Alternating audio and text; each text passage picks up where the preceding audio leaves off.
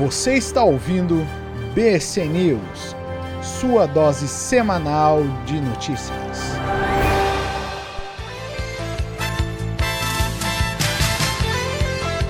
Salve, brothers e sisters! Aqui quem vos fala é Diego Mendes e hoje estarei excepcionalmente substituindo Masaru Roshi, que nesse momento está em Narra, em Okinawa. Na verdade, eu não posso garantir 100% que ele está em Narra, né? Porque eu acredito que Okinawa não seja muito grande, mas ele vai conhecer o Jaspion nessa viagem. E por esta razão magnífica, hoje quem vai abordar as notícias canadenses, quem sabe uma ou duas notícias do mundo, serei eu. Então, se ajuste sua poltrona e venha comigo para as notícias de hoje.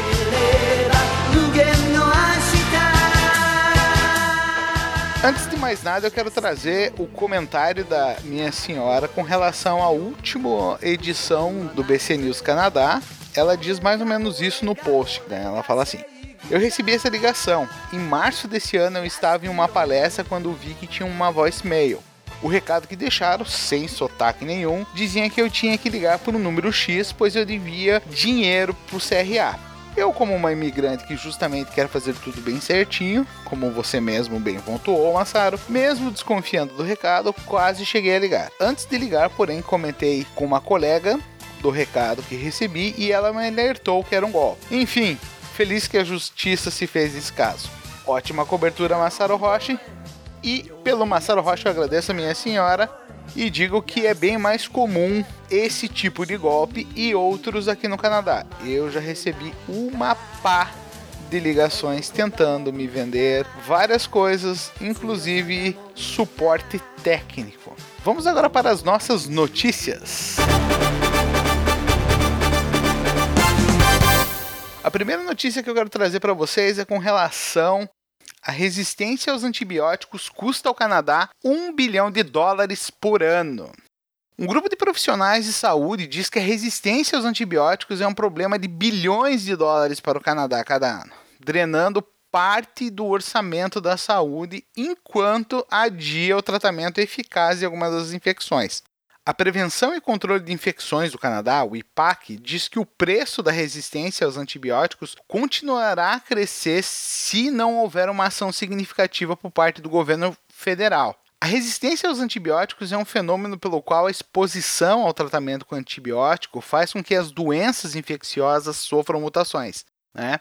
desenvolvendo novas defesas contra os antibióticos e tornando eles menos eficazes. Isso a longo prazo começa a dificultar o tratamento de doenças como pneumonia, gonorreia, infecção por salmonela e outros, né? O que leva com que os médicos tenham que tentar várias pre prescrições antes de encontrar uma que funcione. A médica especialista comentou que mesmo uma coisa simples como tratar uma infecção do trato urinário, já existe uma dificuldade grandiosa porque eles têm que tentar linhas alternativas de tratamentos porque eles estão ficando sem opções de antibiótico, né?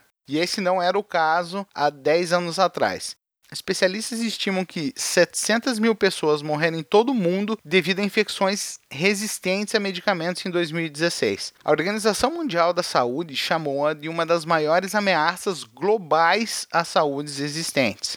Parte da questão, de acordo com o IPAC, é que os antibióticos são prescritos em até 50% dos diagnósticos no Canadá. E mais de 90% desses medicamentos são prescritos fora dos hospitais. O que na verdade né, torna muito mais difícil você rastrear a extensão da resistência dos antibióticos no Canadá. O IPAC pediu para o governo federal melhorar os sistemas de vigilância do uso de antibiótico em outros locais que não são os hospitais.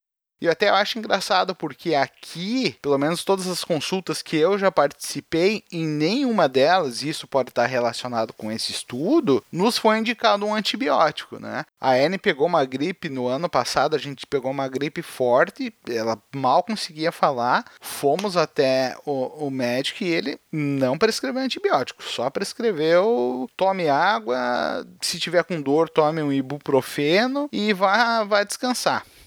Um recente estudo da Public Health Ontario descobriu que uma região da província, o número de prescrições de antibióticos preenchidos durante um período recente equivalia a quase 78% da população da área. Um porta-voz da Agência da Saúde Pública do Canadá diz que o governo está trabalhando para fortalecer a vigilância da resistência aos antibióticos e que será divulgado em breve um novo relatório sobre o estado atual de vigilância.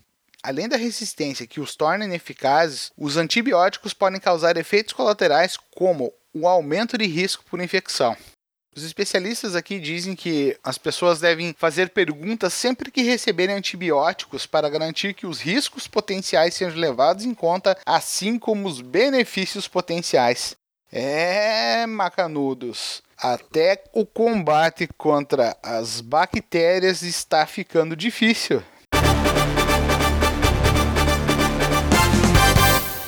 Tribunal Superior de Quebec deu luz verde a uma ação coletiva contra o McDonald's. Né? Eles aceitaram um processo que acusa a cadeia de fast food de estar realizando ações de marketing para crianças numa província que baniu a prática há décadas. O advogado, né, que entrou com a ação, ele disse que o que mais interessa é o aspecto legal, que é o marketing dirigido à criança nos restaurantes do McDonald's. Ele estava falando especificamente sobre as exibições de brinquedos da Happy Meal, visto na maioria das lojas da franquia. O advogado alega que o McDonald's é o único restaurante em Quebec que tem esse tipo de marketing.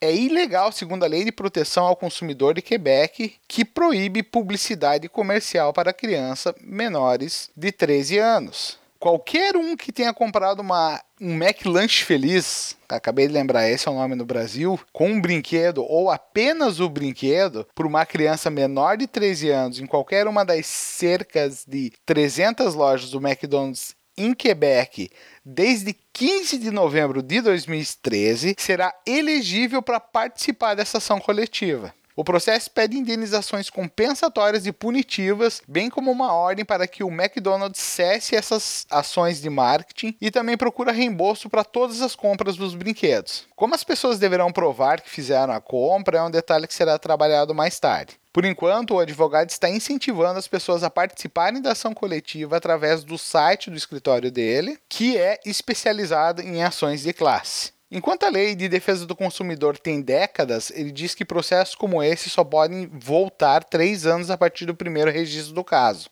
Então ele abriu o caso há dois anos no nome de uma pessoa lá, chamado Antônio Bramante, que diz ter comprado centenas de brinquedos do McDonald's para seus filhos ao longo dos anos, visitando o restaurante algumas vezes por mês. Ele acusa a empresa de deliberadamente comercializar para consumidores vulneráveis apesar da lei. O advogado, né, ele reforça que o McDonald's violou as leis provinciais com um completo desrespeito.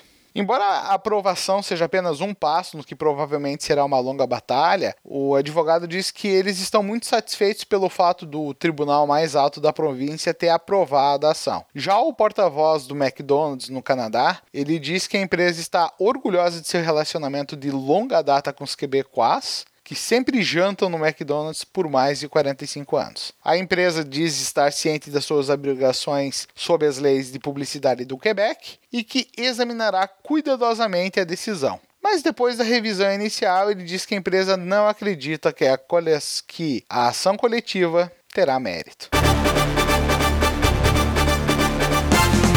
Quase um mês na valsa do Canadá com a maconha legal, uma nova pesquisa sugere que os canadenses estão divididos quando se trata da idade para comprar e consumir maconha.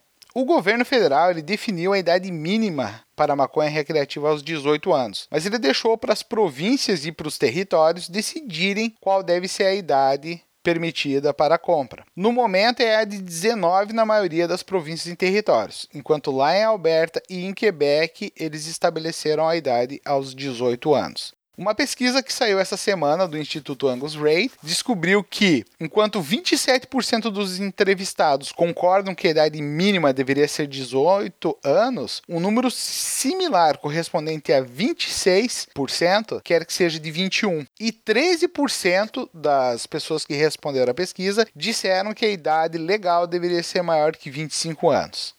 A maioria das províncias e territórios optou por alinhar sua idade mínima para o consumo da erva com o álcool. A exceção é Manitoba, onde os jovens de 18 anos podem legalmente consumir álcool, só que tem que esperar até os 19 anos para fumar maconha. Resumindo, se você tem 19 anos ou mais, você pode fumar ou comprar maconha em qualquer lugar do Canadá.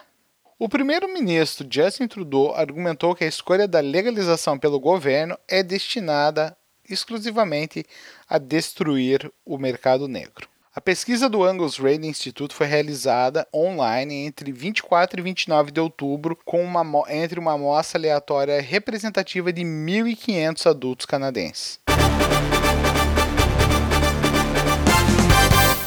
Agora uma notícia vinda lá de Israel. Pesquisadores da Universidade Ben Gurion do Negev demonstraram pela primeira vez que excrementos humanos podem potencialmente ser convertidos em um combustível seguro e reutilizável e um fertilizante rico em nutrientes, resolvendo duas das principais questões mundiais antes do Dia Mundial do Banheiro no dia 19 de novembro. De acordo com, um inovador estudo piloto publicado no Journal of Cleaner Production, pesquisadores do Instituto Zuckerberg de Pesquisa de Água do BGU refinaram um processo usando carbonização hidrotérmica, HTC, para aquecer resíduos humanos sólidos em uma panela de pressão, olha que riqueza, e converter esses excrementos em hydrochart, ou hidrochart em português, um combustível de biomassa seguro e reutilizável que se assemelha a um carvão. Olha que riqueza, você agora pode fazer o teu churrasquinho com carvão. Hã? Hã? Um carvãozinho humano? Os pesquisadores do BGU conduziram pesquisas semelhantes no ano passado sobre o excremento das aves. A descoberta aborda dois desafios que prevalecem no mundo em desenvolvimento saneamento e necessidades crescentes de energia. Embora o acesso ao tratamento de resíduos em todo o mundo tenha se expandido significativamente nos últimos anos, aproximadamente 2,3 bilhões de pessoas ainda não dispõem de serviços de saneamento básicos, segundo a OMS, que é a Organização Mundial de Saúde. Destes, 892 milhões de pessoas, principalmente nas áreas rurais, defecam a céu aberto. A Fundação Bill e Melinda Gates vê o saneamento como um importante problema problema de saúde mundial e lançou o Reinvent the Toilet Change and Expo para resolver esse problema. O professor Emmett Gross diz que os excrementos humanos são considerados perigosos devido ao seu potencial para transmitir doenças. Embora ele diz ele diz que, embora seja rico em nutrientes de matéria orgânica, como nitrogênio, fósforo e potássio, o dejeto humano também contém micropoluentes de produtos farmacêuticos, que podem levar a problemas ambientais se não forem descartados ou reutilizados adequadamente. A escassez de energia também é um desafio nessas regiões. Aproximadamente 2 bilhões de pessoas no mundo usam biomassa sólida, especialmente madeira, que é convertida em carvão e usada para cozinhar e aquecer. Mas essas práticas também deixam uma pegada no meio ambiente, né? Poluição do ar, emissão de gases de efeito estufa, desmatamento, erosão de solo. No estudo, os pesquisadores submeteram os resíduos brutos através de HTC a três temperaturas: 180, 210 e 240 graus centígrados, e tempos de reação de 30, 60 e 120 minutos. Os sólidos tornaram-se desidratados, criando uma substância sólida combustível né, como eu disse lá em cima, chamado hidrochar, bem como um líquido de fase aquosa rico em nutrientes. Olha que riqueza! Você já pensou? Você ainda faz ali o, o teu carvãozinho e ainda fica ali aquele licorzinho nutritivo. Hã? Os pesquisadores, incluindo os candidatos a doutorado Reut Yavá Spitzer e Vivian Mal, disseram que a reação que cria o hidrochar esteriliza o material o residual, tornando-os seguros. Logo, os carvões podem potencialmente ser utilizados para aquecimento doméstico e cozinhar, enquanto o subproduto líquido, a fase aquosa, pode ser utilizado como fertilizante. Que riqueza, hein? Voltando ao Canadá, o primeiro-ministro Justin Trudeau diz que o seu governo quer respostas da Arábia Saudita sobre a perspectiva do país e sua potencial participação no assassinato de um jornalista. No início dessa semana, o Trudeau tornou-se o primeiro líder ocidental a confirmar publicamente que as autoridades de inteligência canadenses haviam ouvido as gravações que a Turquia divulgou sobre o assassinato do Jamal Khashoggi, mas ele não entrou em maiores detalhes com relação ao conteúdo das gravações. O assassinato do Khashoggi no mês passado no consulado saudita em Istambul estreitou ainda mais as relações com o Canadá e renovou a indignação pública com o acordo de 15 bilhões de dólares que Ottawa fez com o regime. Trudeau diz que está olhando para o destino do fu dos futuros acordos com a Arábia Saudita, acrescentando que muitas empresas e países ao redor do mundo estão reconsiderando seus laços com o reino.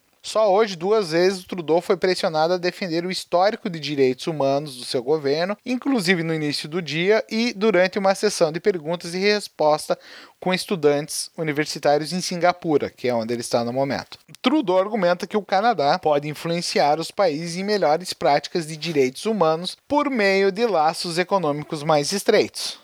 Mas ele, ele discursa que o Canadá pode fazer, porém ele não fez. Isso me lembra muito uma cena de Star Wars, The Last Jedi, onde o personagem vivido pelo ator Benício Del Toro fala né, sobre as pessoas que ganham dinheiro produzindo guerras.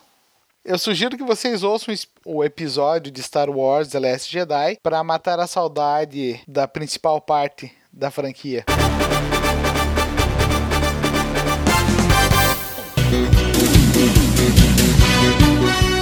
Meus queridos. Obrigado pelo tempo que vocês gastaram ouvindo notícias aqui do lado norte do planeta. Espero que na próxima edição do BC News América do Norte nós já contemos com o Massário e com as suas histórias magníficas de Okinawa. Também sugiro que você dê uma olhada nos nossos materiais no Brothers Cast. Nós, nós trabalhamos uma série de temas com o nosso cast e fazemos sempre pensando em vocês. Então, um abraço no coração e vejo vocês lá. Fui! 邪悪の企み逃がしはしないぞ。エンジンフルパワー。夢と